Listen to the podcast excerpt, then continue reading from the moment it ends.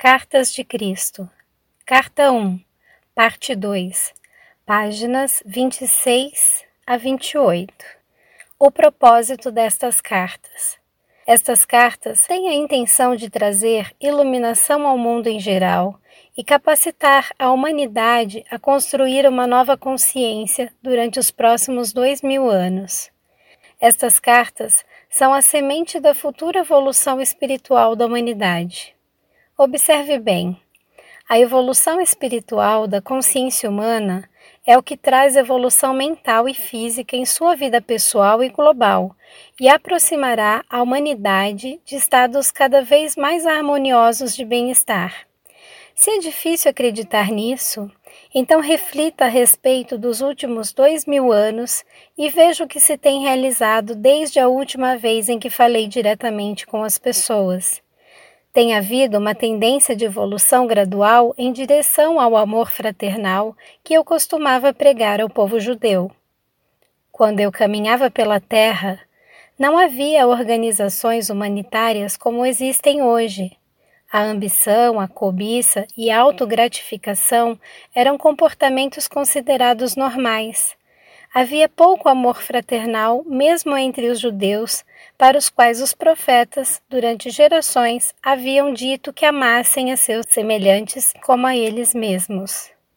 Conforme a humanidade vem desenvolvendo a sua capacidade para o amor fraternal, a vida tem se tornado mais confortável e prazerosa sob a forma de consideração mútua, cortesia, gentileza, na criação de hospitais e sociedades para o bem-estar infantil, no cuidado com os mais velhos, no movimento a favor dos direitos humanos e em muitas outras instituições dedicadas à melhoria da condição humana.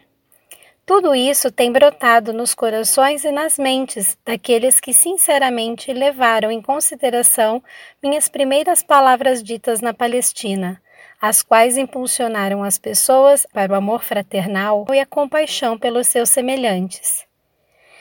Esses cuidados espirituais e o amor fraternal ganharam um tremendo impulso no século XIX, quando minhas palavras foram pregadas com renovada e intensificada sinceridade nos púlpitos e alegremente recebida por congregações sérias e sinceras.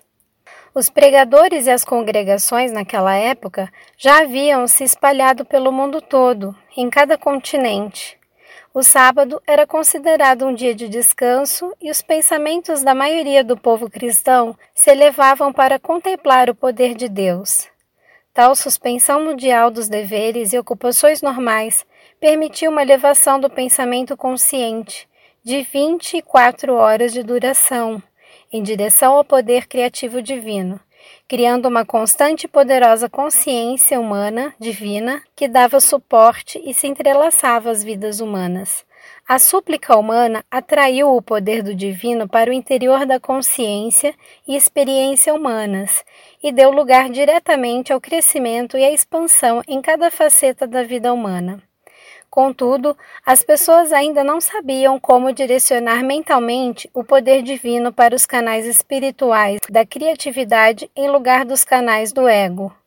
Em consequência, a expansão da consciência coletiva trouxe resultados negativos surgidos do poder do ego, assim como resultados positivos produzidos pela consciência espiritual das pessoas inspiradas e iluminadas.